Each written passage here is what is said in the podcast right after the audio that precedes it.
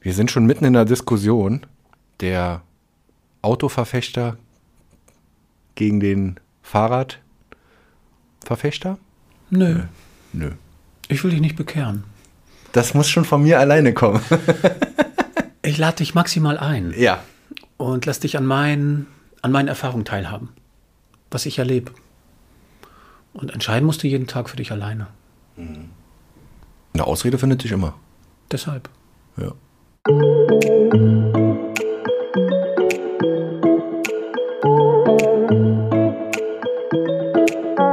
Autofahrer gegen Fahrradfahrer, Fahrradfahrer gegen Autofahrer. Der ewige Kampf um die Straße hält bis heute an. Bund, Länder und Kommunen kommen bei der Frage, wie die Mobilität der Zukunft aussehen sollte, nur schleppend voran. Zumindest in Deutschland. Auch in Rostock werden Konzepte zum Ausbau des Rad- und zur Reduzierung des Autoverkehrs, vor allem in der Innenstadt, unzureichend oder sogar falsch umgesetzt. Das meint jedenfalls Gunnar Schmidt. Der Rostocker besitzt schon seit Jahren kein eigenes Auto mehr und wirbt für ein besseres Zusammenspiel zwischen Rad- und öffentlichem Nahverkehr. Ganz ohne erhobenem Zeigefinger. Und damit moin und hallo zum Wellenrauschen Podcast Nummer 75. Mein Name ist Oliver Kramer und ich habe mich diesmal mit Gunnar Schmidt getroffen. Der gelernte Automobilkaufmann sattelte 2018 zum selbstständigen Coach für Fahrradhändler um. Als Verkaufsexperte berät und schult Gunnar Inhaber, Führungskräfte und Mitarbeiter von Fahrradgeschäften. Der Experte macht Potenziale beim Verkaufsprozess sichtbar und bietet seinen Schulungsteilnehmern praktische Lösungen an. Im Wellenrauschen Podcast erzählt der vierfache Familienvater von seinen beruflichen Anfängen in der Automobilbranche, seinem Aus- und Umstieg zum selbstständigen Verkaufscoach und von seiner großen Liebe zu Brasilien. Dort nahm Gunnar übrigens an einem Radrennen für Amateure teil. Wie das Ganze ausging, hört ihr jetzt im Wellenrauschen Podcast Nummer 75. Viel Spaß! Wir sind heute im Wellenrauschen Podcast. Äh, überraschender Überraschungsgast äh, heute Gunnar Schmidt. Äh, was Gunnar alles so in seinem Leben schon angestellt hat und äh, gemacht hat und was er heute macht, das werdet ihr heute äh, im Wellenrauschen Podcast erfahren. Und ich brauche auch gar nicht groß einleiten, weil ähm, ja Gunnar jetzt zu einem schon in der kurzen Zeit liebgewonnenen Kunden von mir geworden ist, vielleicht auch einen Podcast aufnehmen wird, wenn ich das so sagen darf, für sich, für sein Business. Und äh, aber heute ein bisschen über, ja, all das erzählen wird, was ähm, ihm wichtig ist im Leben und ähm, was er so vom Business her macht. Und ja, jetzt brauche ich aber nicht mehr viel groß drum rein. Erstmal Hallo Gunnar, schön, dass du da bist. Oliver, danke für deine Einladung. Vielen Dank. Ist das denn, ja, das ist eine typische Standardfrage, aber irgendwie müssen wir ja reinfinden, dein erster Podcast, äh, wo du Gast bist, oder bist du ja schon ein bisschen Podcast erfahren? Ich konsumiere Podcast, also mit den Ohren kann ich das, glaube ich, schon ganz gut. Mit dem Mund ist heute das erste Mal. Ah, gut. Aber wir haben ja schon ein bisschen heute vorgearbeitet, so viel kann ich verraten. Äh, Gunnar konnte schon ein bisschen was äh, einsprechen. Mhm. Und äh, insofern schon ein bisschen üben, aber ich glaube, es sollte uns ähm, nicht schwer fallen. Und ähm, was, was, was hörst du da so für, für Podcasts? Ich glaube auch gerne Fahrradpodcasts, oder? Ja, dann mm. können wir so langsam mal unter die Decke gucken, oder? Ja, wir, wir äh, machen jetzt einfach ein bisschen Werbung, äh, auch ganz knallhart unbezahlte Werbung für andere Podcasts. Es gibt einen richtig, richtig guten Podcast und der heißt Antritt. Der ist von Detektor FM und da geht es rund um, mein Lieblingsthema, geht es rund um das Fahrrad. Manchmal um das Fahrrad und manchmal um Mobilität und all was dazugehört. Und auch eine gute Portion Sport dabei. Super aufbereitet, toller Podcast. Also, das ist Werbung fürs Podcasten und da sind wir bei dir genau richtig, Oliver. Ich bin heute mal schön mit dem Auto hergefahren, äh, hab gut, boah, über eine halbe Stunde gebraucht. Stand ja. gut im Stau, hab richtig Spaß gehabt. Ähm, hab dann mein Auto abgeparkt hier am Basislager und äh, erstmal noch ein bisschen Geld in den äh, Parkscheinautomaten geworfen. Musste nochmal sogar zurückgehen. Ähm, du bist ganz entspannt mit deinem Fahrrad aus Reutershagen heute hergekommen. Ja. Ich habe es ein bisschen dichter gehabt und trotzdem nur die Hälfte der Zeit gebraucht. Dafür war aber auch meine Lunge dann gut durchgepustet. Ja. Ich weiß, wie ich weiß, wie der Herbst riecht. Und das mit diesem Parkautomaten, das kenne ich gar nicht mehr, das Thema. Du hast kein Auto, hast du mir verraten. Ich habe 2018 habe ich mein Auto abgeschafft. Also das Ding war auch kaputt. Und dann habe ich entschieden, es kommt kein neues her. Okay. Und das habe ich nicht bereut und trotzdem war die Umstellung gar nicht leicht. Ich habe nämlich festgestellt, dass das Auto auch sowas wie so ein dritter Ort ist. Da kannst du noch mal eine Mütze liegen lassen. Da hast du auch noch mal eine Luftpumpe liegen oder so oder ein Ball für die Kinder oder eine Schaufel oder so. All das fällt weg. Oder die Sonnenbrille, nee, die liegt im Auto. All das gab es nicht mehr. Ballast auch weg. Abgesehen von den Kosten mal. Ja, und trotzdem war es lieb geworden, ne? Bin ja mit dem Auto aufgewachsen und war ja viel mit Auto unterwegs. Das erleben wir nachher vielleicht auch noch, wenn ich von meiner beruflichen Geschichte so ein bisschen was erzähle. Also das Auto ist auch so ein, so ein kleiner Kokon von Heimat gewesen. Das Ja. hatte ich unterschätzt. Das ist ein Wohnzimmer für mich. Ein Ja. zweites. so heute Ja, noch. ja, da verbringen wir Zeit drin. Ne? Die Gerüche kennen wir Natürlich. alle und so. Und das war dann weg. Ja. Das war Umstellung. Und heute kann ich gar nicht mehr anders. Du vermisst auch nichts dahingehend. Nee. Also ich fahre ab und zu Auto. Ich fahre grundsätzlich auch gern Auto. Äh, mietest du dir dann eins oder fährst du mit? Genau. Wir haben in Rostock haben wir ein tolles System, dieses Carsharing. Das nutze ich. Weil es gibt so Orte, da kommst du einfach nicht gut hin. Ne? Und wenn man das geschickt anstellt, da liegst du preislich manchmal so auf dem Niveau von einem Bus, von einer Busfahrt. Oder drunter. Also das passt. Ich verteufel die Kisten nicht. Du, Dafür- gehst, du gehst da ganz neu- neutral ran, aber trotzdem vielleicht auch, ähm, hast auch gute Argumente, die dagegen sprechen. Ich sage jetzt mal eins, was dafür spricht fürs Auto. Ähm, wir sind jetzt nun hier nicht in Berlin oder in München oder in Köln, aber wir sind immer in Rostock, in einer mittelgroßen Stadt, in der das äh, problemlos möglich ist. Und du würdest aber, glaube ich, auch noch einen Schritt weiter gehen. Also ich, ich glaube, in Rostock geht es gut, ne? Und ich kann euch einladen, vielleicht macht ihr mal ein Experiment oder so. Oder wir hatten ja vorher gesprochen. Und da habe ich ja gesagt, Mensch, miete dir doch mal so ein Lastenrad. Du hast eine Menge zu schleppen, wie ich gesehen habe.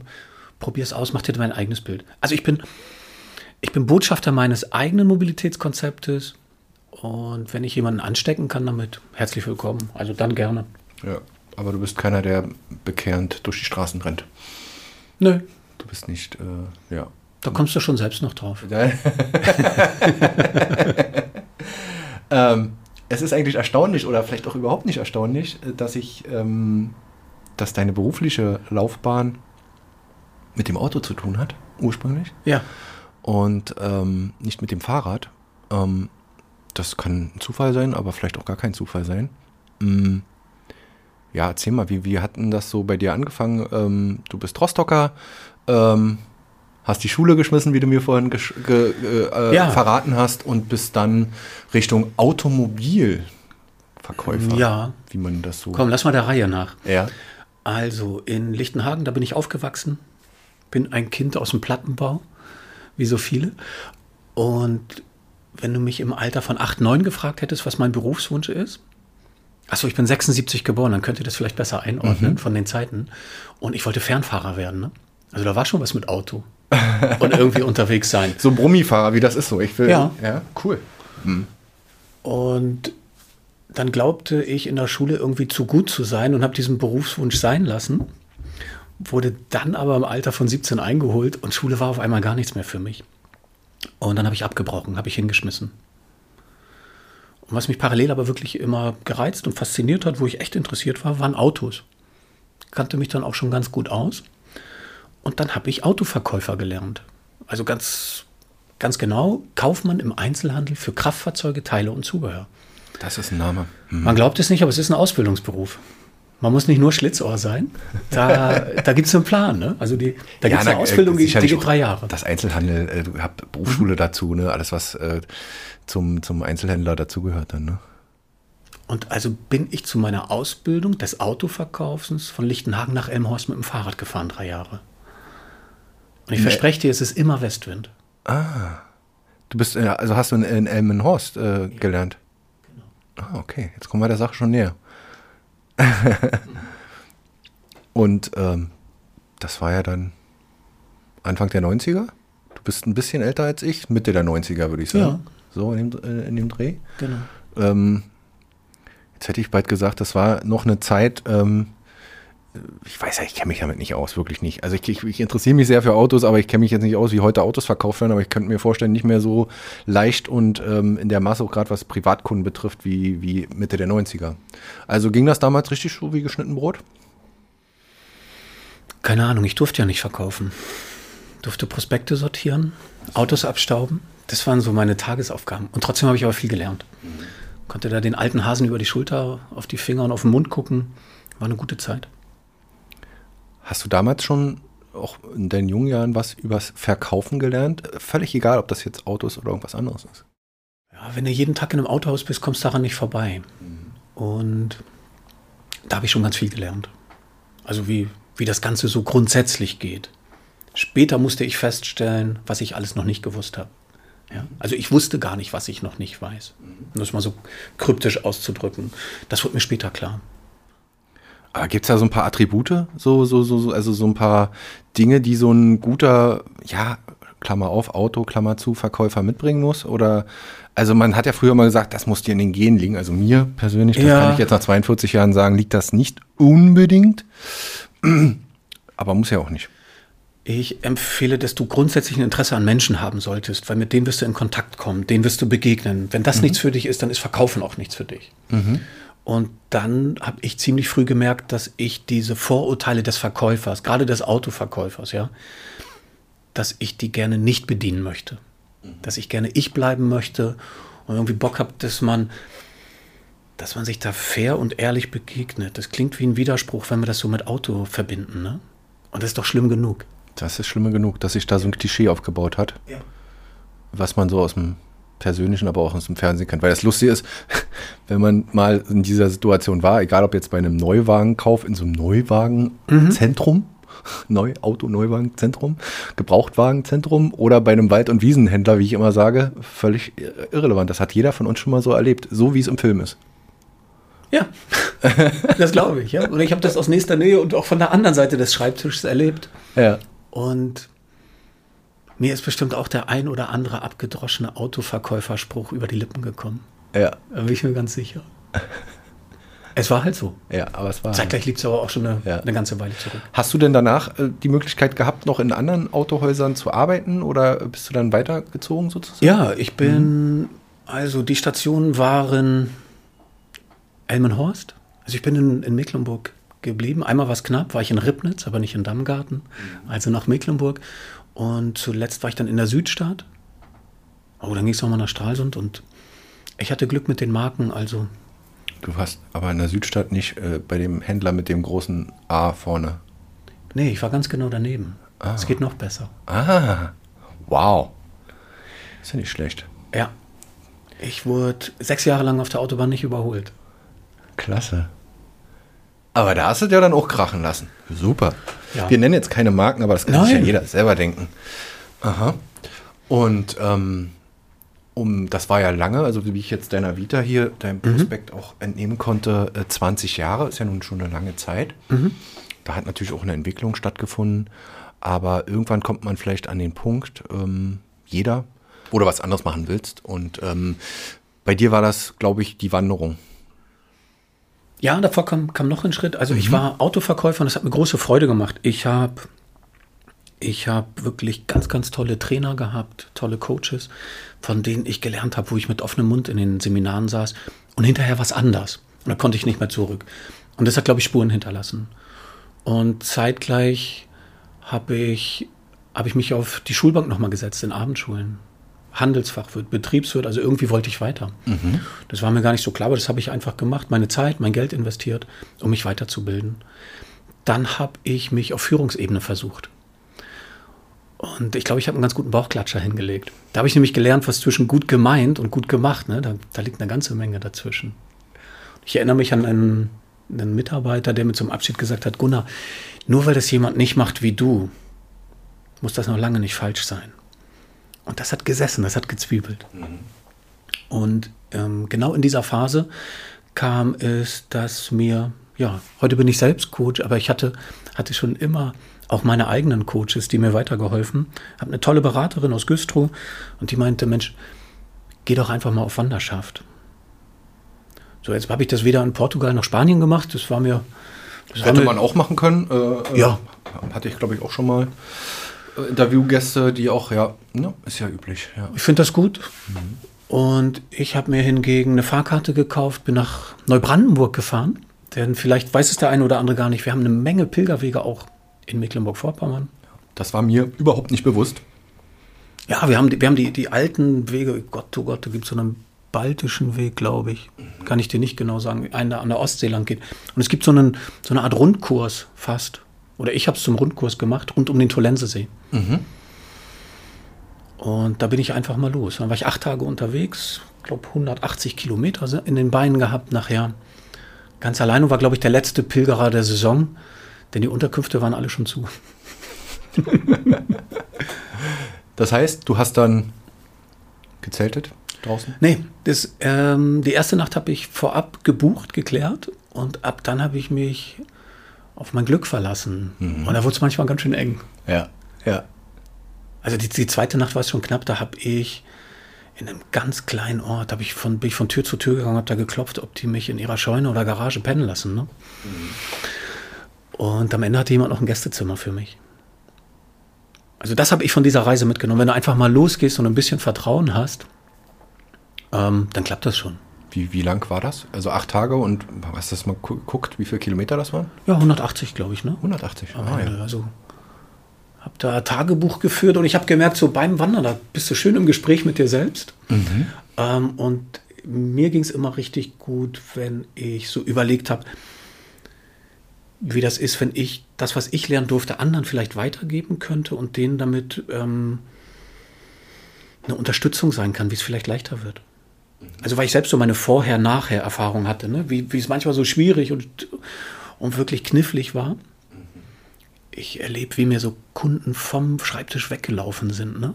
wenn ich da meine Verkäuferbrechstange rausgeholt habe. Und dann habe ich aber gelernt, wie das viel, viel besser geht. Und dann war es auch besser für mich. Und wenn ich dazu jemanden animieren kann, das fand ich cool. Da ich so, das waren so meine Momente. Mhm. War das dann quasi die Wanderung, der letzte Kick, zu sagen, auch ich, ich ziehe das auch durch, ich verändere mich beruflich?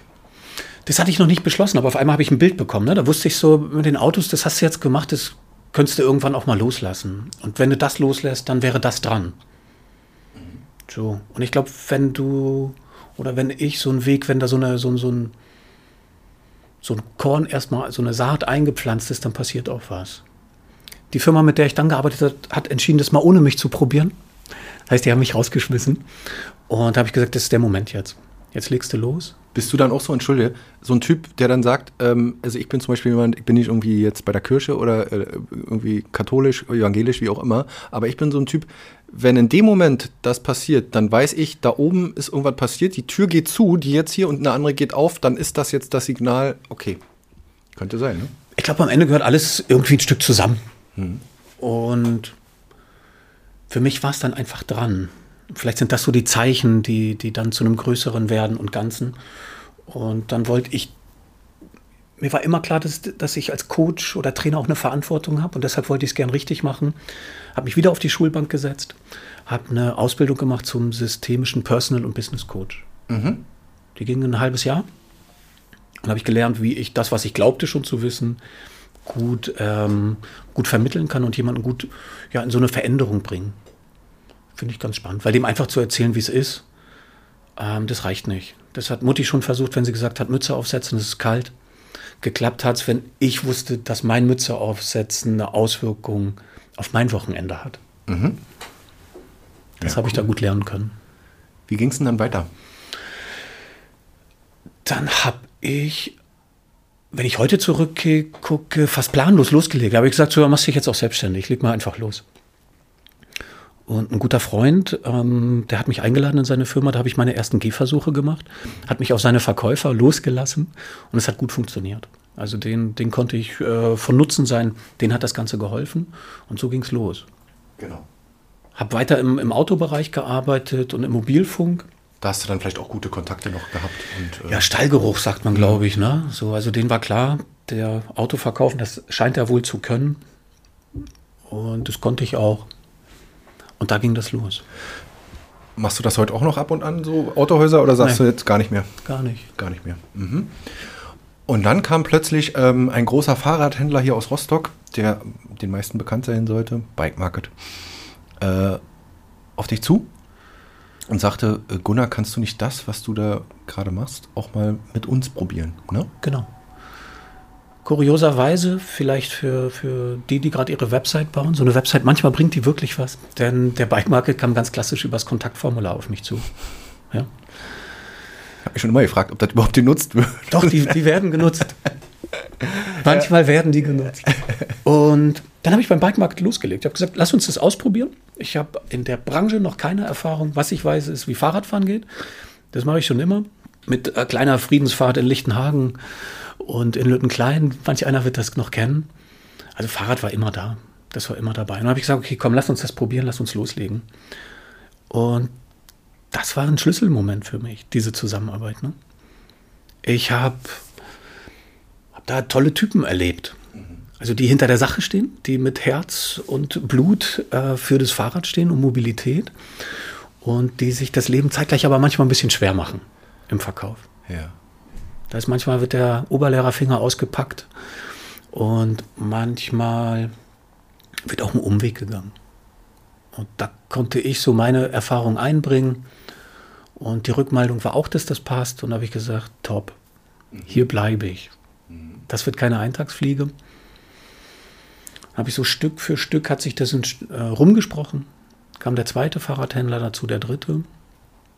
Und 2019 muss es dann gewesen sein. Also kurze Zeit danach habe ich gesagt, ganz oder gar nicht. Ich nehme keine anderen Mandate mehr an. Ich arbeite nicht mehr mit anderen Branchen zusammen und bin mutiert zu Gunnar für Fahrradhändler.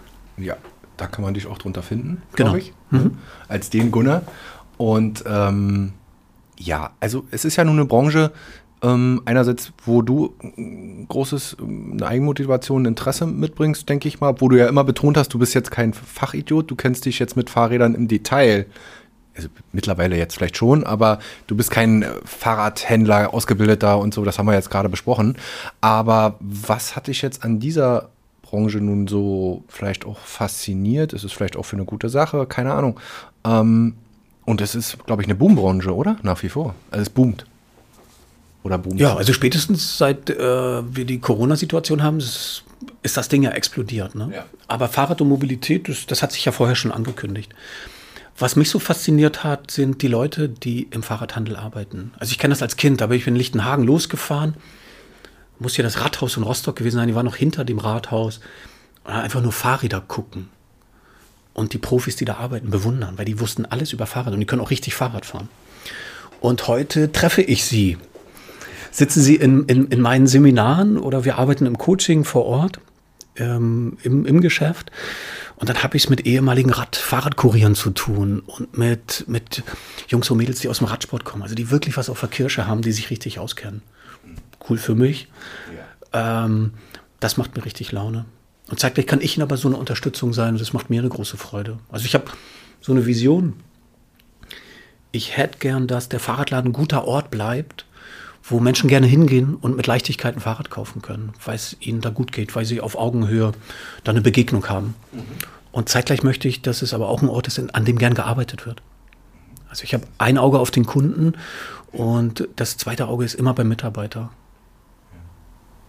Wie ist denn so die Rückmeldung deiner Kunden? Äh, das ist mal ein bisschen schwierig. Ja, Da frag, die, frag die mal selbst, Oliver. Ja. Steht ja auch auf deiner Website, äh, da ist auch ein bisschen was zu lesen zu und äh, was jetzt Rückmeldung betrifft. Und ähm, aber sag mal noch was zur Branche. Also das ist ja, also seit, seit Corona, äh, ich glaube, das kam auch parallel. Einerseits Corona und zweitens dieser, dieser E-Bike-Boom, Ja, das ist dem- ja mit- mit dem- explodiert.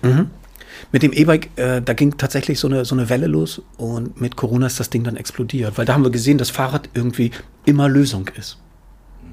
Also die Leute wollten nicht mehr im Bus sitzen, die wollten nicht mehr in der Straßenbahn sitzen und sind aufs Fahrrad umgestiegen. Viele, die lange nicht Rad gefahren sind, haben das Fahrrad wieder entdeckt, auch als Sportgerät, ne? um sich irgendwie fit zu halten, um, um gesund zu bleiben. Also das ist, das ist passiert. Und jetzt gibt es das Bike-Leasing noch dazu. Heißt, da gibt es auch noch mal einen Anreiz, dass diese, die gibt es ja auch gerade nicht geschenkt, so ein gutes E-Bike, ne? ähm, dass die gut finanzierbar sind und dass du das über dein Gehalt gleich machen kannst. Und ich glaube, das alles hat gut ineinander gefasst. Für die Händler war das Stress pur.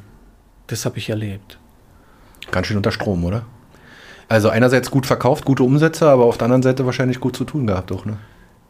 Richtig tolle Umsätze. Vor der Tür haben sich Schlangen gebildet. Die Kunden durften nicht rein auf der einen Seite und auf der anderen Seite aber Probleme mit den Lieferketten. Die Teile sind nicht rangekommen, Fahrräder wurden nicht geliefert. Also die hat's, den einen oder anderen hat es da fast zerrissen. Ne? Darauf musstest du sicherlich auch nochmal Rücksicht nehmen, ne? In den Schulungen. Da habe ich versucht, Lösung zu sein, Partner zu sein. Ich habe ähm, in der Zeit, ich hing, ich hing im Ausland fest, als die Lockdowns hier waren. Hatte keinen Sinn gemacht, für mich zurückzukommen und habe versucht, äh, telefonisch in Kontakt zu bleiben mit meinen Händlern. Und ich habe die nicht ans Telefon bekommen. Und wenn ich sie gekriegt habe, war gleich der Inhaber dran. Ich bin mir nicht sicher, was schlimmer ist. und das habe ich zum Anlass genommen und habe ein Coaching-Programm entwickelt, Telefondilemma AD. Weil die Händler mussten sich entscheiden, kümmern wir uns um den, der hier gerade im Laden steht, oder um das Rad, was hier gerade am Montageständer klemmt, oder um den, der anruft. Also in Verbindung bleiben, aber trotzdem im Workflow. So. Habe ich was entwickelt in der Zeit und konnte schon dem einen oder anderen Händler helfen, das gut in den Griff zu kriegen. Ne? Stresslevel auch wieder runter. Cool. Also da hat sich eine Menge entwickelt. Du hast hier, glaube ich, auch schon, ja, würde ich jetzt überhaupt einen kleinen Namen auch in der Branche schon gemacht. Ähm, ich würde noch mal so ein bisschen den Schwung, also einerseits haben wir gesagt, es gibt mehr Fahrräder, vielleicht auch die Rostocker äh, und alle, die hier so im Umland wohnen, sind auch alle mehr aufs Fahrrad umgestiegen. Das können wir jetzt nicht messen, aber wir sagen das jetzt mal einfach, weil die Zahlen ja insgesamt hochgegangen sind, ja. ähm, was jetzt auch verkauft. Bräuchte man wahrscheinlich jetzt bloß den Bike Market äh, Chef äh, befragen dazu, der wüsste da bessere Zahlen. Aber äh, hast du im gleichen Maße auch ein Umdenken, jedenfalls das, was du von außen mitbekommen hast, äh, in der Politik erlebt? Wir hatten ja Klaus Ruhr-Matzen äh, als Bürgermeister hier, bevor er sich anderweitig entschieden hat, andere Dinge zu tun. Äh, ja, Dinge anzuschieben zumindest. Mhm. Smile City, äh, Digitalisierung und dazu gehörte eben auch die Radwege ein bisschen ein Stück weit voran. Da gab es gewisse Pläne, gibt, die gibt es immer noch. Nicht, noch nicht viel davon ist umgesetzt, würde ich jetzt mal so keck behaupten. Und mit dem neuen Bürgermeister oder der neuen Bürgermeisterin, wir sitzen heute zusammen äh, am Tag der nach der Erstwahl, ja, liebe Leute, also wir wissen mhm. noch nicht, wer Bürgermeister von Rostock wird. Ähm, ist jetzt nicht zu erwarten, dass da heute und morgen was passiert. Wie, wie stehst du dazu? Du bist nun mal Rostocker und erlebst das ja jeden Tag auf der Straße. Den Kampf. Naja, den Kampf. Ich ziehe so eine Augenbraue hoch ja. und ich gehe davon aus, ähm, egal welcher der beiden Oberbürgermeisterkandidaten, Kandidatinnen das jetzt wird, beide werden uns irgendwas von der Fahrradstadt erzählen. Und daran messe ich die einfach nicht mehr. Also ich gucke einfach, ne, indem ich mit dem Rad unterwegs bin und erlebe, wie Kinder mit dem Fahrrad unterwegs sind. Also wie sicher fühle ich mich als Vater, wenn ich mit meinen Kids unterwegs bin. Fahren wir gewisse Strecken oder fahren wir die einfach nicht? Und dann zähle ich die Fahrradstraßen und dann, dann finde ich es bedauerlich, fast schon peinlich, wie, wie die Parole ausgegeben wird, Rostock wird Fahrradstadt und wie sich dann hier die Zähne ausgebissen werden an, an 420 Metern, ich habe es nie nachgemessen, äh, lange Straße. Also es verdient den Namen Fahrradstraße für mich nicht. Das ist schwerer Quatsch einfach. Wie, wie könnte man es äh, beispielsweise mal am Beispiel der Langstraße anders lösen? Also lange Straße, ähm, ich glaube, es ist gar nicht so schwierig. Also ich bin ja Autofahrer gewesen und ab und zu nutze ich Carsharing-Angebote. Also ich sitze schon noch im Auto, macht euch keine Sorgen. Manchmal ist das Auto einfach auch die beste Lösung. Punkt. Ja, Punkt. Ich wiege die gar nicht gegeneinander auf. Ich gucke halt nur, dass ich jeweils für meinen Einsatz das beste Verkehrsmittel wähle. Und durch die lange Straße würde ich als Autofahrer fahren, weil das der schnellste Weg ist, verdammt noch eins. Und dann fahre ich da durch, dann, dann passiere ich da. Ja? Ich verstehe die Einzelhändler, die da eine Sorge haben. Da gibt es Erhebungen. Würde ich mich heute zurückhalten. Aber wenn wir die lange Straße hinten zumachen, ich weiß nicht, wie heißt es denn, wo es da so runtergeht? Zur Grubenstraße runter. Wenn wir die Grubenstraße dicht machen, dann mhm. kann jeder noch jedes Geschäft erreichen und wir haben eine ganz andere Atmosphäre. Und der Autofahrer fährt gerade runter zum Strande und nutzt das nicht mehr als Abkürzung. Mhm. Genau. Ja. Und da sind sich ja Autofahrer und, und Radfahrer einig, ne? Ja. ja. Also wir suchen immer den schnellsten Weg. Ja. Und äh, glaubst du, dass die Motive dann eben bei vielen Radfahrern einfach ähm, ja so sind? Am schnellsten von äh, in der Stadt, wir bleiben jetzt bei der Stadt, von A nach B zu kommen und nicht, ich halte mich fit, ich tue was für die Umwelt und so weiter und so fort? Ja, ähm, da habe ich einen Buchtipp an dieser Stelle. Ja, klar, gerne. Cop Copenhagenized heißt es. Das gibt es kurioserweise nicht in Dänisch. Das gibt es in Deutsch und das gibt es in Englisch, soweit ich weiß. Das gibt es nicht in Dänisch? Nee. Ich habe ich hab's nämlich gekauft und äh, falls er zuhört, Klaus Ruhe Matzen, ähm, ich habe dir das geschenkt. Ich habe es im Rathaus abgegeben und wollte es ihm gerne in Dänisch geben. Gab es aber nicht. So wie es aussieht, hat er nicht so viel Zeit gehabt, es durchzulesen. Denn da kam raus, die, die Stadt Kopenhagen ist ja ein Vorreiter in der Fahrradmobilität. Die haben mal gemessen und das machen die jedes Jahr. Warum fahren die Leute denn Fahrrad? Jetzt könnte man glauben, ja, die Umwelt retten und das Kardiosystem und äh, aufs Gewicht gut aufpassen und, und, und. Das ist nicht auf Platz 1. Auf Platz 1 ist einfach die Geschwindigkeit. Also welches Verkehrsmittel bringt mich am schnellsten von A nach B? Und in dem Moment, wo eine Stadt es schafft, das Fahrrad, wenn sie das möchten, zum schnellsten Verkehrsmittel zu machen, dann wird das Fahrrad auch mehr genutzt. Das kriegst du über Ampelschaltungen hin. Das sind schon Lösungen einfach. Ja, also Ampelschaltung wäre das eine, um jetzt mal vielleicht ein paar, ein paar Beispiele. Ja. Dann sehe ich oft immer, die fahren dann mitten durch die Stadt, dann da, da, da ist gar kein Autoverkehr mehr, da wird einfach eine, eine Fahrradstraße durch, wo die sich gegenseitig, man kennt das aus Amsterdam auch zum Teil, äh, äh, Holland ist ja immer ein gutes Beispiel, aber eben auch Kopenhagen und einige andere Großstädte und das wird angenommen, die sind voll die Straßen, äh, die Fahrradstraßen. Ja. Ja. Also ich, ich, bin kein Politikberater, ich bin Ja. kein Mobilitätsplaner. Lass, Genau. uns, lass uns da gut Acht geben. Ja. Und zeitgleich habe ich aber eine Meinung als, als, ähm, als Rostocker, der hier Fahrrad fährt, der hier unterwegs ist. Und lass uns doch mal vielleicht das nutzen, was wir haben. Und eine kluge Ampelschaltung, das kostet doch kein Geld. Da könnten wir doch mal anfangen. Ich fände es schön, wenn ich nicht an jeder Ampel den Knopf drücken muss, dass es mich gibt. Denn das Auto, da muss ja auch keiner diesen Bedarfsknopf drücken. Das wäre doch ein Anfang. Und einfach mal auf Fahrradtempo so eine Ampelschaltung einstellen. Wäre doch ein guter Anfang. Und dann können wir mal gucken, brauchen wir erst mehr Fahrräder für mehr Infrastruktur oder umgedreht. Aber das dürfen dann andere diskutieren. Genau. Du bist kein Politiker und du bist kein Heiliger, aber du kannst einfach deine Eindrücke wiedergeben. Und darum ging es ja heute. Und ein bisschen Ahnung hast du ja, glaube ich, doch schon auch im Austausch mit den vielen, vielen Fahrradhändlern ähm, in Deutschland. Und ähm, ja, du bist jemand, der, jetzt kommt die Überleitung, Leute, äh, gerne über den Tellerrand schaut, offenbar.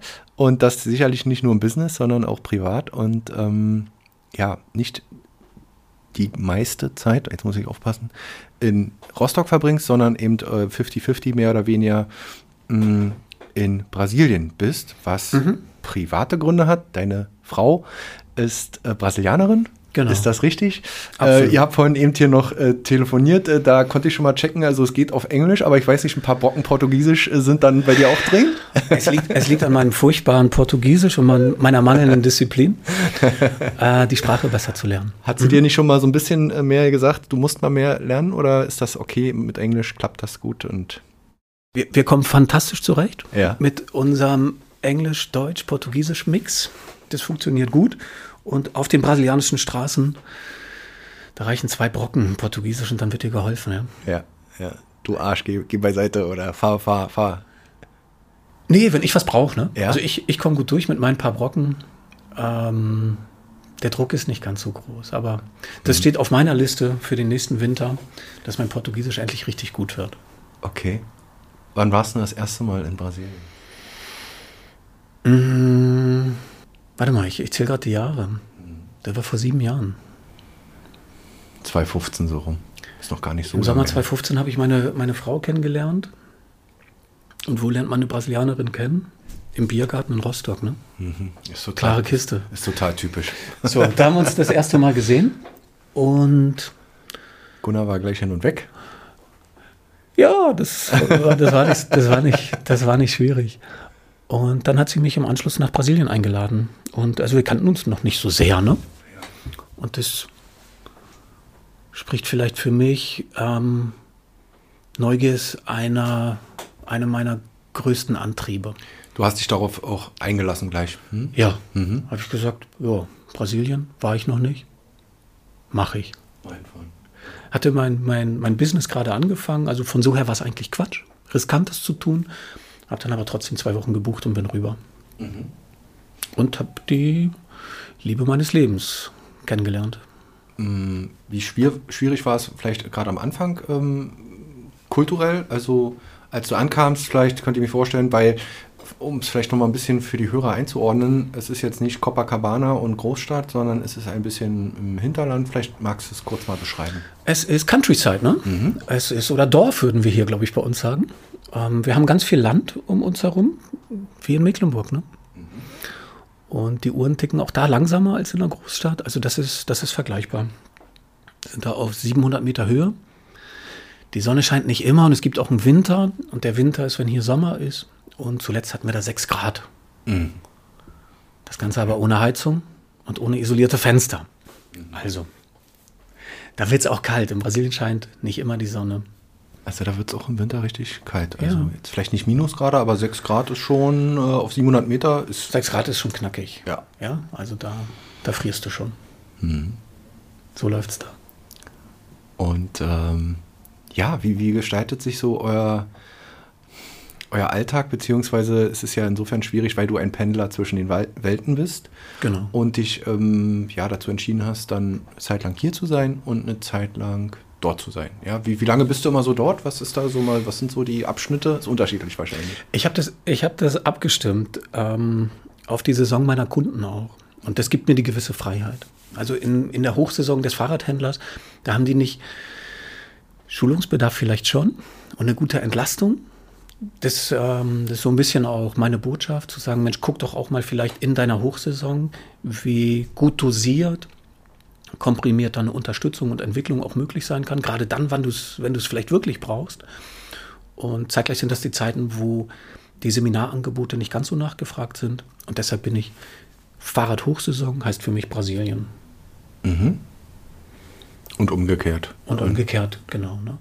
Also Frühjahr, Frühjahr und Herbst sind die Zeiten, wo die Fahrradhändler sich neu aufstellen, den Kopf mal hochnehmen, mal gucken, was ist hier passiert, wie kann es weitergehen, wie kann ich mich auf die nächste Saison vorbereiten und dann bin ich natürlich hier. Das bedeutet jetzt Richtung Winter, wirst du dann wieder rüber machen oder? Ja, Weihnachten mache ich bei ca. 35 Grad Celsius. und das ist ja, das ist auch ein bisschen Ruhe, ja. Also Zeit für die, für die Familie. Ähm, Dezember, Januar bin ich in Brasilien. Ja. Du hast Kinder äh, und Ja. äh, sind die, sind die gerade drüben oder kommen die dann auch mal mit her? Nimmst du die auch mal mit her oder sind die in der Regel drüben? Ich habe insgesamt vier Kinder und die sind auf beide Kontinente aufgeteilt und auch die pendeln mit. Und das klappt? Wie, wie finden die das? Weil die wachsen ja dann vielleicht sogar ein bisschen, weiß ja gar nicht, zweisprachig. Nee, oder? so tief, so, So tief, tief so tief schaffen wir es nicht. Ja. Ähm, aber die lernen natürlich Brasilien kennen. Und mein Sohn in Brasilien, der lernt Deutschland kennen, lernt auch gerade Deutsch. Das ist ja mega. Als wir das erste Mal, glaube ich, telefoniert hatten oder einen Call hatten sozusagen, äh, warst du gerade da, ne? Da ist immer ein bisschen Zeitverschiebung. Ja, Überleg aktuell mal. haben wir vier Stunden Differenz. Vier Stunden nur? Ja. Ja, Das geht ja. also wenn wir hier schon Mittag essen, wird das Frühstück in Brasilien serviert. So Ja. sind wir von der Zeitumstellung. Krass. Genau, und dank der digitalen Technik ist es halt manchmal mit einem Video getan. Ja, Absolut. Also Also, du musst auch hin, äh, äh, mal zu den Kunden, aber eigentlich kannst du viel, da sind wir wieder bei dem großen Thema New Work, Remote arbeiten, ähm, kannst auch viel von Brasilien aus handeln. Nicht alles, aber viel. Also ich habe ich hab schon den Wunsch, im Laden zu stehen bei meinen Kunden. Ich ähm, fühle gerne so einen Laden. Ich sehe gern, was da los ist.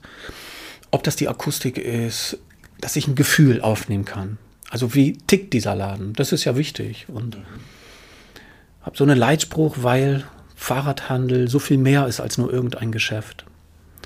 Weil ich Läden mit Seele erlebe und diese Seele, die will ich, die will ich einmal zu Gesicht bekommen. Und wenn das passiert ist, wir uns gut eingegroovt haben, miteinander wissen, woran wir arbeiten wollen, dann geht das manchmal auch in einer kleinen Dosis, mit einem Videocall, mit einem Telefonat einfach. Das funktioniert. Bin schon gern beim Händler. Um nochmal abschließend bei Brasilien zu bleiben, letzte Frage vielleicht dazu. Könntest du dir vorstellen, das ist eine schwierige Frage wahrscheinlich, da dauerhaft äh, hinzuziehen oder ist das noch, ja, es ist wahrscheinlich. Doch, Oliver, bitte. Ja. also wenn ich die Füße hochlege, wenn ich in Richtung Rente gucke oder so, dann sehe ich mich schon eher in Brasilien. Das, das kann ich so sagen. Ist das eine andere Lebensqualität einfach? Auf jetzt rein klimatisch, rein landschaftlich, äh, rein vom Feeling einfach her. Ja, das ist eine andere Nummer da. Also, wir sind auf dem gleichen Planeten und doch ist es eine andere Interpretation. Und das finde ich spannend und das kann ich jedem nur empfehlen. Ne? Also, wir kommen von der Reise immer ein bisschen anders zurück, als wie wir losgefahren sind. Und so geht mir das regelmäßig. Auch ein bisschen langsamer und nicht so verkrampft oder vielleicht kannst du das bloß mal einmal kurz umreißen. Also die haben ja genauso auch ihre Probleme da, ist mir schon klar. Und äh, aber Ja. das ist vielleicht eine andere Sicht, weil du sagst eine andere Interpretation. Von da kann ich ganz gut sehen, was erste Welt bedeutet. Von da kann ich ganz gut sehen, worüber wir uns hier manchmal Gedanken machen, an welchen Stellen wir uns hier manchmal ganz schön wichtig nehmen und was es manchmal auch tut einfach. Und wenn ich das so bei Fahrrad sehe, Fahrrad ist in Brasilien ein Sportgerät, Also es gibt zwei Gruppen, die Fahrrad fahren. Das sind die, die es als Sportgerät nehmen und die, die einfach die Kohle für ein Motorrad nicht haben oder für ein Moped. Also das läuft noch anders als hier, obwohl klimatisch und topografisch die E-Bikes da ganz gut hinpassen würden. ja? ja, klar. Aber das läuft nicht so. Hm. Und auch da bringt das Fahrrad Mobilität, erweitert den Radius für Menschen, für Kinder. Und gerade für Kinder. Im Durchschnitt lernen die im Alter von acht, neun Jahren das Fahrradfahren in Brasilien. Also es gibt, es gibt viele Menschen meiner, meines Alters, die können nicht Fahrrad fahren in Brasilien. Ne? Es gibt keine Fahrradfahrkultur. Viele Kinder sehen, haben ihre Eltern noch nie Fahrradfahren sehen. Das ist krass, weil man würde das gar dort gerade denken, weil man quasi weniger motorisiert unterwegs ist äh, als hier. Vergleich jetzt. Naja, die fahren alle Auto. wird, wird viel Auto gefahren. Ja. Also, ne, das ist vielleicht so ein Traum von mir, wenn ich, wenn ich daran ein bisschen was ändern dürfte, äh, da einen Impuls setzen kann und irgendwie mehr Leute in Brasilien aufs Fahrrad kriege, Kindern, Kindern dieses Erlebnis geben kann, ne? Mhm. Denn auf einmal können die sich weit bewegen und das aus eigener Muskelkraft ist doch toll. Ja klar, vielleicht kannst du dahingehend auch ein bisschen was äh, ja, also das, das ver vermitteln und sei es erstmal an die eigenen Kinder. Ja. ja die fahren alle ja. Fahrrad. Also das, ne? Ja. Aber andere Kinder da vielleicht ein bisschen. Also in Brasilien wird mit Stützrädern Fahrradfahren gelernt, was physikalisch Quatsch ist. Ja, da legst du dich nicht in die Kurve und da. Aber das ist so Abteilung Wünsche, Träume, Visionen. Ja, genau. Aber da hätte ich Lust. Ja. Da habe ich Lust drauf. Ja, und dann haben wir ja jetzt übers äh, Fahrrad, äh, ja, über die Mentalität äh, Fahrrad in, in, Brasilien gesprochen. Und ähm, du sagtest, das hat mich jetzt ein bisschen überrascht. Fahrrad ist gar nicht so. Und wenn dann als Sportgerät. Also wird schon viel, hm, ja, vielleicht auch professionell, aber gibt es auch vielleicht viele äh, Amateurrennen in Brasilien. Ist das schon mehr auch verbreitet dort? Ja. Also was Brasilien hat, ist ja, die haben ja Platz. Da gibt es ganz viel Landschaft. Und deshalb gibt es ähm, eine ganz lebendige Szene von Mountainbikes oder, oder äh, Cross-Geschichten. Und so war es in diesem Jahr, wenn ich so ein bisschen aus dem Nähkästchen plaudern darf. Ich habe mir ein Fahrrad aus Deutschland mitgebracht, äh, hat das mit rübergenommen.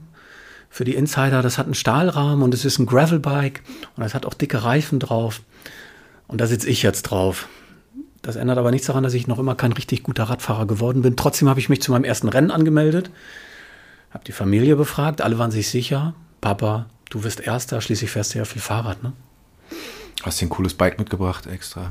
Ja. Equipment hat gepasst. Alles. Klamotten noch nicht so ganz. War das dort in der Region so, da wo ja, ihr auch? Das war uns auf der Haustür. Ne? Ja, ja. Das war ein Rundkurs, hat 24 Kilometer. Mhm. Und, ähm, also insgesamt 24? 24 Kilometer. Ja. Ging gut bergauf. Das ist aber überschaubar. Aber es ist mit, mit, mit Steigung. Ja. Eklige Steigung. Sch schlechte Piste, also ja. aus ausgewaschenen, knallrot sind die ja in Brasilien, ähm, Versorgungswegen. Und da saß ich untrainiert dann auf meinem neuen Fahrrad. Und ähm, ja, konnte den Wunsch meiner, Kunde, meiner Kinder nicht erfüllen. Also ich bin nicht Erster geworden. Im Gegenteil, ich bin glorreicher Letzter geworden. Aber ich sag euch, das war nicht leicht. Wie haben die Brasilianer denn darauf reagiert? da kommt der ne, die haben, die, die, mit dem seinem Gravelbike als das, das Fahrrad war interessant, weil das Graveln ist in Brasilien noch nicht ganz angekommen. Also ne, da waren noch eine zwei, also die meisten fahren Mountainbike, mhm. entweder vollgefedert oder als Hardtail. Und einer war mit einem Rennrad, hat einfach die maximal dicksten Reifen draufgezogen. Mit dem Rahmen ging da nicht so viel. Mhm. Also da war ich schon der Exot mit dem, mit dem Rad und mit der Leistung dann am Ende auch. Ich habe es geschafft, auf dem 24 Kilometer Kurs 36 Kilometer zu fahren. Damit war ich letzter, ich habe mich verfahren. also ich war blöd genug, mich zu verfahren. Und da kam mir meine, mein schlechtes Portugiesisch dann in die Quere. Ich habe gefragt, hey, sind wir hier richtig? Muss ich hier mitfahren? Und die Antwort war ja. Das war die Gruppe der Pros. Und ich war aber bei den Amateuren unterwegs. Oh und irgendwann habe ich abgebrochen. Letzte Dreiviertelstunde bin ich allein gefahren. Kein Wasser, keine Getränke. Und aber da war ich, da waren ich, die Sonne und die Steigung und der Staub. Und aber wenn aber eine gute, ja. irgendwie ging es mir gut, ich bin angekommen. Ja, du bist ins Ziel gekommen und äh, warst wahrscheinlich außer Wertung, weil du, du wärst ja nicht letzter geworden, wenn du dich nicht verfahren hättest. Ne? Ja, wäre ich vielleicht vorletzter geworden. also so ehrlich muss ich sein. Da habe ich noch Aufholbedarf. Also, schöne, schöne Reichlich, Geschichte. Reichlich. Wunderbar. Das wäre jetzt meine letzte Frage auch gewesen. So auch Visionen ähm, fürs Business. Ich glaube, da sind wir auch gerade, bist, bist du gerade auch ein bisschen bei. Ähm, musst jetzt auch noch nicht zu viel verraten, aber du willst weiter in dem Segment äh, bleiben, Coach, Fahrrad, ähm, Händler, Verkäufer, wie auch immer, äh, beraten. Gibt es noch so Pläne fürs, fürs neue Jahr, fürs kommende Jahr? Weil ich glaube, der Podcast wird dann jetzt so Mitte Dezember erscheinen. Ähm, da sind wir dann schon im ausgehenden Jahr und ähm, was du noch so vorhast 2023. Was ich vorhab, ich habe, äh, es äh, liegt ganz druckfrisch hier zwischen uns beiden gerade oder vor uns mein Schulungsprogramm für Fahrradhändler 2023. Ist die erste Auflage. Ich habe mal zusammengefasst aus diesen vielen, vielen Einzelcoachings, die ich hatte, was, welche Fragen sind mir denn da immer wieder begegnet und was steht jetzt an einfach. Im nächsten Jahr wird es, glaube ich, wichtig für Händler, an ihrer Beratungsqualität weiterzuarbeiten, aber auch zu gucken, wie Räder verkauft werden. Und ich habe die große Sorge, dass wir da die ein oder andere Rabattschlacht erleben wollen. Oder werden. Ne? Darauf möchte ich die Händler gern gut vorbereiten. Möchte zeitgleich gucken, dass sie sich in der Werkstatt entlasten können, das Stresslevel einfach runterfahren. Und dem einen oder anderen Inhaber helfe ich auch gern mal zu gucken, nicht Digitalisierung per se, das finde ich ein bisschen schade, wenn, wenn die Werbetrommel da so groß gerührt wird, aber einfach, wo wirklich eine logische Unterstützung für ihn entstehen kann. Und manchmal geht es halt tatsächlich digital. Und das darf aber gut begleitet werden. Dafür bin ich da. Das ist genau. mein Job. Und es wäre jetzt einfach ein neues Format, äh, mal wieder, ähm, sozusagen, wie die Leute sich das aneignen können, sozusagen. Sonst warst du vielleicht persönlich da oder hast eben ähm, Schulung. Das wird auch alles noch weiter bleiben, aber eben mhm. der, der, der ja, Webinar, Online-Kurs, wie auch immer, ähm, ist jetzt ein weiterer Baustein, ne? In die Richtung wird es was geben. Und es gibt, wenn wir hier beim Wellenrauschen sind, ähm, habe ich ein neues Format. Das sind die Strandkorbgespräche. Mhm. Und sowas ähnliches habe ich selbst gehabt. Ne? Als ich junger Verkäufer war, war ich mit mit einem guten Freund regelmäßig unterwegs, der schon ein paar mehr Tage im Geschäft war. Und da haben wir diese Gespräche gehabt. Und das war kein Seminarformat oder nichts, aber das war ein Austausch, komprimiert, mal für eine halbe Stunde. Also was passiert so im Alltag im Verkaufen? Was brauchst du? Wie kannst du dir einen guten Fahrplan machen? Und den habe ich so zweimal im, im Monat getroffen. Das hat mich verkäuferisch enorm weitergebracht und auch in meiner persönlichen Entwicklung. Und das Format dockt genau da an, dass ich sage, Mensch, schick mir doch ein oder zwei deiner Verkäufer lieber Händler, zweimal im Monat für eine Stunde. Dann machen wir ein Videoformat. Da gucken wir, was brauchst du gerade im Tagesgeschäft und wie kannst du dir sowas wie einen roten Faden im Verkaufsgespräch Gespräch erarbeiten, sodass du gut durchkommst und effektiv bist. Ja, super. Dann hast du ja wirklich alle Formate abgedeckt. Video, Podcast, äh, Webinar, Workshop, äh, persönlich, online. Also da ist die ganze Bandbreite. Und äh, wenn man dich erreichen will, Gunnar, wo, wo findet man dich? Ich glaube unter anderem bei LinkedIn, aber auch auf deiner Website. Genau. Ja. Da kriegst du mich gunnarschmidt.bike ähm, und da gibt es alles andere. Coole, coole Domain. Ja, Gunnar, äh, total zwanglos. Äh, einmal, ja, schon komisch, ne? wenn man einmal so durchs Leben äh, rauscht äh, in äh, knapp 45 Minuten. Ja. Äh, aber sehr, sehr spannend und sehr viele Facetten, die wir heute angesprochen haben, rund um dein Business. Mhm. und hat mir total viel Spaß gemacht. danke, dass du zu Gast warst und alles, alles Gute. Danke dir, Oliver. Vielen Dank.